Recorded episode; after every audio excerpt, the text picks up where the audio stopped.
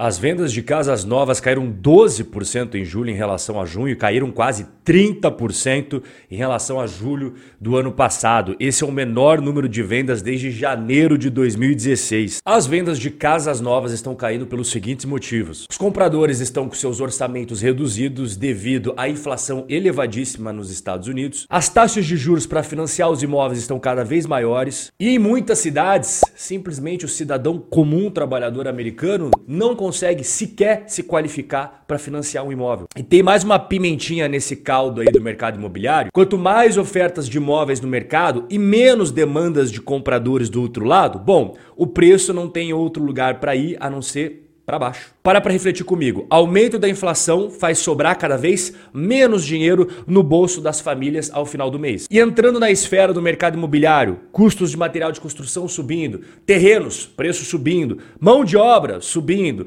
só indicam que o custo das construtoras tendem a crescer cada vez mais. E se hoje as vendas já estão caindo devido à falta de condição de muitas pessoas conseguirem pagar por esses preços que estão hoje no mercado, o que vai acontecer nos próximos meses? com o mercado imobiliário americano, sendo que o custo para você fazer um imóvel está cada vez maior e o bolso dos compradores cada vez mais curto. Eu vou mostrar muito mais aqui para você hoje, mas antes vou te dar um recadinho. Agora, já na próxima segunda-feira, dia 19, vai começar a nossa Semana da Liberdade Financeira. Vai do dia 19 até o dia 22 de setembro, 100% online, 100% gratuito. E para você se inscrever, basta você clicar aqui ó, no primeiro link que está aqui embaixo. Esse ciclo que mostra as quatro fases do mercado imobiliário, a retomada, a fase 1, a expansão, a fase 2, a superoferta de imóveis no mercado, a fase 3 e a recessão, a fase 4, não acontece de um mês para o outro, nem de uma semana para outra. As pessoas têm uma concepção equivocada, achando que uma crise do mercado imobiliário acontece em questão de 15 dias, 30 dias. Não. Então, aqui na linha de baixo é o tempo medido em anos, e aqui nesta linha é o preço das propriedades. E você percebe cada um dos ciclos que converge com este outro gráfico aqui. Então, quando nós falamos de uma fase de recessão, ela costuma demorar quatro anos ao todo. Não é imediato ok? É uma série de fatores que gradativamente vão se acumulando até você chegar realmente no fundo do poço. E esses fatores estão acontecendo? Sim, eu já mostrei vários vídeos anteriores, vários deles acumulados e agora eu vou fazer atualização para você. As taxas de financiamento imobiliário dos Estados Unidos atingiram a máxima em 14 anos, tá? É o nível mais alto desde a crise financeira de 2008. E esse aumento é muito simples de você compreender. Ele ocorre porque o Banco Central dos Estados Unidos está aumentando agressivamente as taxas de juros do país. Isso daí é um esforço para reduzir a inflação que está atingindo em cheio toda a economia americana. Como os números mais recentes da inflação americana não mostram sinais de arrefecimento, isso só aumentou as expectativas que o Federal Reserve, o Banco Central americano, continue a aumentar as taxas de juros de forma ainda mais agressiva. Isso para o lado das famílias que têm o sonho de adquirir sua casa própria é muito ruim.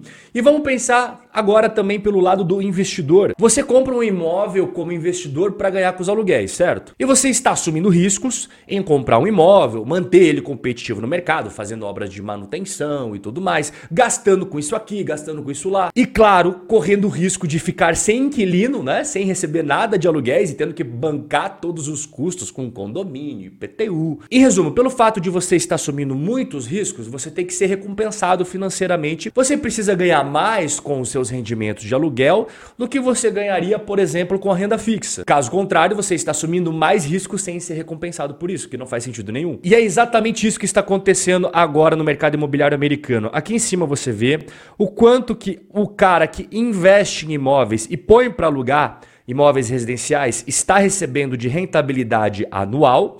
E aqui, ó, o quanto que o cara recebe quando ele compra um título do Tesouro Americano de prazo de seis meses, de curto prazo. Pouca diferença e com a tendência de aumentar de juros, tende a reduzir mais ainda. Aí, mas isso é fácil de resolver, Rob. É só os donos dos imóveis dos Estados Unidos aumentarem mais ainda o preço das, dos aluguéis. Bom, vamos entender se isso é possível. A regra de ouro é que o aluguel nunca deve passar de 30% do que você ganha de salário, certo? O salário de um americano comum, trabalhador, é de 1.040 dólares por semana, ou seja, 54.200 dólares por ano. Aqui você vê Nova York, Boston, São Francisco, Los Angeles, San Diego. Milhões de pessoas moram nessas cidades aqui. Dá uma olhada no quanto que o cara tem que ganhar por ano e agora você compara com o salário de 54 mil dólares, que é o que um cidadão trabalhador aí acaba recebendo na média nos Estados Unidos e você percebe que a maioria das pessoas não consegue bancar sequer hoje os aluguéis nas grandes cidades.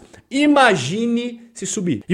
E para finalizar o nosso bate-papo, vou trazer os dados mais atualizados da Black Knight, que fez um trabalho sensacional sobre o mercado imobiliário americano agora, setembro de 2022. Quando a gente pega o National Payments to Income Ratio, que é o quanto da renda mensal é para pagar as parcelas da compra de um imóvel, a gente vê que isso não se resume apenas ao mercado de aluguéis. Quem quer comprar o imóvel financiado também está com a corda no pescoço. Esse gráfico mostra para gente o quanto da renda mensal do trabalhador comum americano tá indo só para pagar as parcelas do financiamento. A gente atingiu aqui, ó, o mesmo patamar da crise de 2007, inclusive a gente passou esse patamar. E tem cidades que é simplesmente impraticável o cidadão trabalhador conseguir financiar o imóvel, não estou nem falando comprar à vista. Dá uma olhada aqui, ó. Por exemplo, em Los Angeles, 64% do salário do cara seria para conseguir pagar o financiamento imobiliário. Aí você tem em San Diego, São José, São Francisco, mais da metade do salário. É impossível. Então, qual que é a conclusão sobre o vídeo de hoje? Primeiro, entender o ciclo imobiliário que eu mostrei para você lá no comecinho do vídeo. Aquele gráfico eu já expliquei em outros vídeos. Segundo ponto, a inflação nos Estados Unidos está tirando o poder de compra das famílias. Sobra menos dinheiro para compra de mercado, para pagar luz, internet, água, escola dos filhos, a parcela do carro. E ao mesmo tempo, o quanto que as famílias estão gastando ou de aluguel ou do financiamento da casa própria tá cada vez mais aqui, ó. Para controlar a inflação, o Banco Central americano está subindo as taxas de juros e não dá indício de que vai parar tão cedo.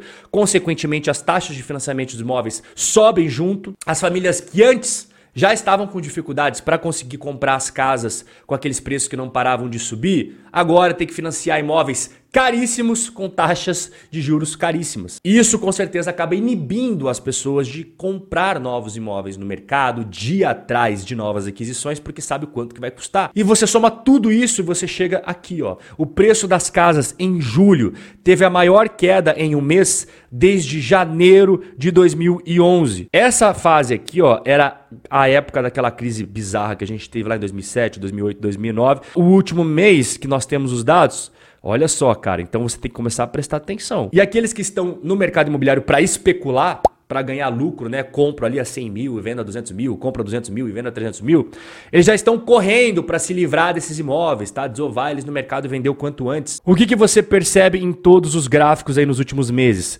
O número de estoque imobiliário, ou seja, imóveis que estão colocados à venda no mercado americano, vem subindo semana após semana, tá? E o mais legal de tudo isso é que como esse canal aqui tem muitos inscritos dos Estados Unidos, depois eu vou dar uma olhada aqui nos comentários da galera galera que traz insight direto da fonte. A galera sempre fala a cidade, o estado dos Estados Unidos que eles moram e trazem os insights daquele mercado imobiliário específico. Forte abraço e a gente se vê no nosso próximo encontro. Quero te fazer um convite especial. Durante os dias 19 a 22 de setembro vai rolar o workshop Liberdade Financeira. Clique no botão abaixo e vem comigo. Clique no botão abaixo e se cadastre gratuitamente no evento.